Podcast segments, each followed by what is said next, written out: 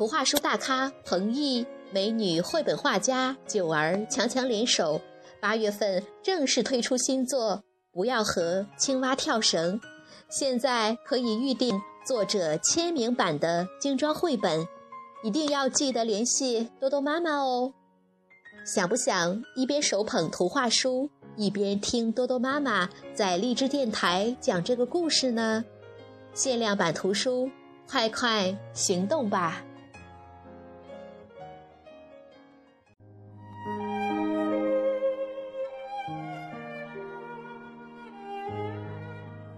！Hello，大家好，我是皮克布克绘本王国济南馆的馆主多多妈妈。每天一个好听的绘本故事，送给爱听故事的你。今天我给大家推荐的绘本故事是彭毅老师翻译的作品，名字叫做《纽扣男孩》。小朋友们，你们准备好了吗？下面就跟着多多妈妈一起走进皮克布克绘本王国吧。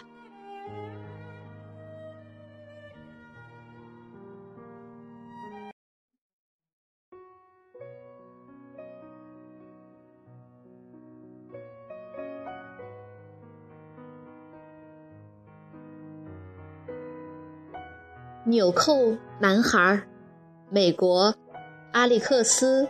巴泽勒绘，美国珍妮弗乌曼，意大利瓦莱里奥维达利会，彭毅杨玲玲翻译，云南出版集团公司出版。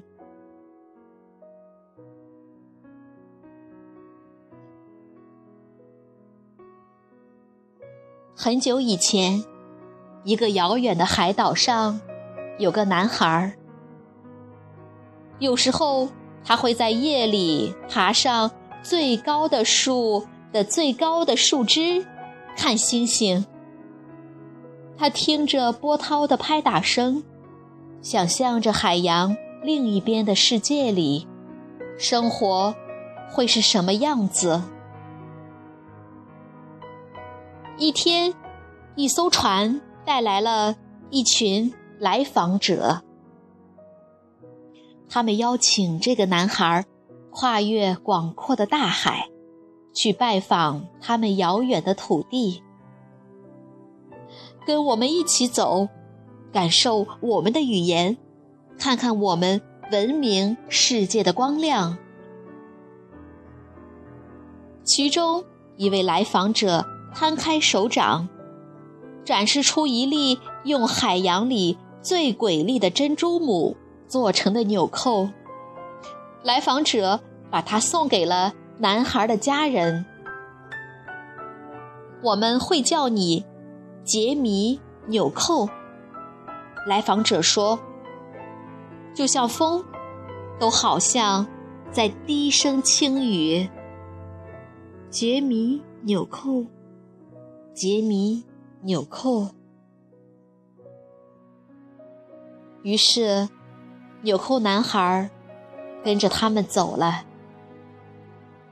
杰米纽扣告别了海岛，告别了岛上的树和树枝，告别了岛上繁星闪闪的夜空。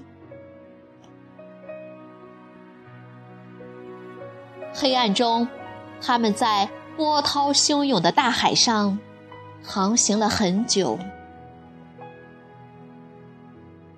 一到达来访者的土地，杰米纽扣就惊奇地发现，这儿的房屋几乎都是用石头建造的，有些还筑成了高高的塔，比森林里最高的树还要高。这里的人也很多，大街上熙熙攘攘的，到处都是人。他很快就被埋没在人海中。缤纷的颜色、繁杂的噪声和华美的服饰，让杰米纽扣感到自己是那么渺小。他非常渴望能拥有一顶帽子，再把自己裹在厚厚的衣服里面。这里有衣帽服饰精品店，有手套店，有专门给人理发的发廊，还有钟表店，还有绅士香水店，有礼帽店，有制作精美的雨伞店，还有始于一八三零年的服装专业加工店。不久，他看上去差不多和他们一样了，因为他穿上了他们的衣服。差不多，但也不完全一样。他们把他带到一个地方，哦，原来是照相馆。那里的灯比太阳。还要亮。还有一个地方，原来是歌剧院。那里的音乐和海洋的声音一样动听。杰米纽扣还去拜见了国王和王后。这里的国王和王后穿的比野生兰花。还要好看。不久，杰米纽扣感到和在家里差不多了，因为他已经完全适应了这里的生活。差不多，但也不完全一样。有时候他会想念那个海岛。想念树和树枝，还有夜空中的星星。他知道自己必须回家了。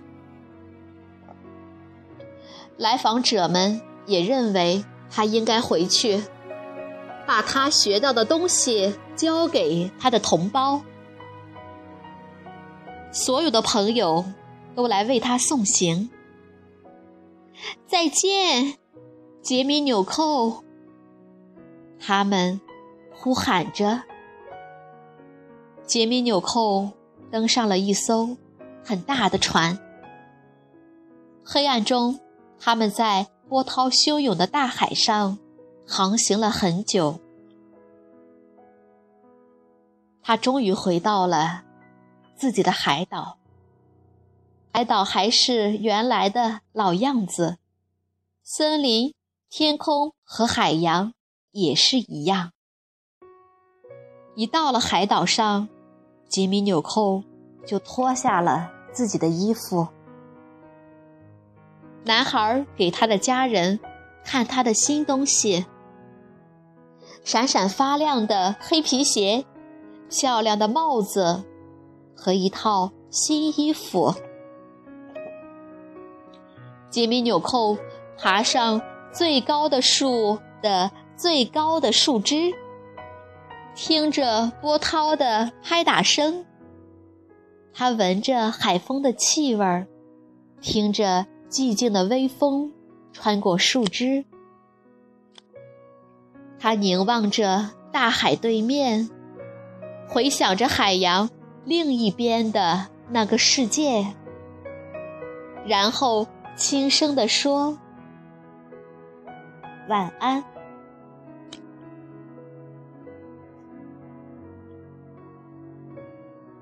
小朋友们，这个故事好听吗？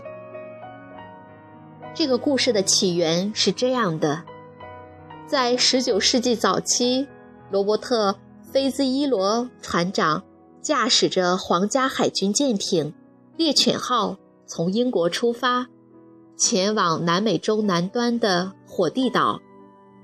船长仔细观察这些岛上的土著人。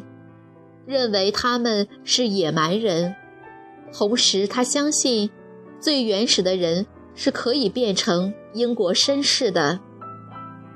于是，他把一个名叫奥昂德里克的男孩带回到英国，按照基督教的方式，并以维多利亚时代上层社会的举止来教育这个孩子。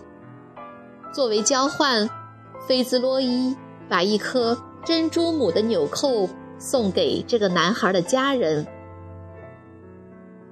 奥昂德利克因此得到了一个新的名字——杰米纽扣。在英国期间，杰米有许多令人激动的经历，甚至引起了国王威廉四世和王后阿德莱德的关注。1832年，菲兹罗伊船长将杰米纽扣送回了火地岛。他希望杰米纽扣能在土著人中传播文明。查尔斯·达尔文加入了他们的返回航程，以便研究杰米回到原栖息地的情形。船一靠岸，杰米就明白他回到了家乡，便立刻脱掉了衣服。他花了很大的力气去重新学习母语。从而了解他待过的地方。他知道自己属于哪里。这本书的灵感便来源于杰米纽扣的真实故事。小朋友们，如果你想看故事的图画书版，欢迎到皮克布克绘本王国济南馆来借阅，同时还有其他。四千余册绘本等着小朋友。好了，今天的故事就到这儿了，我们明天再见。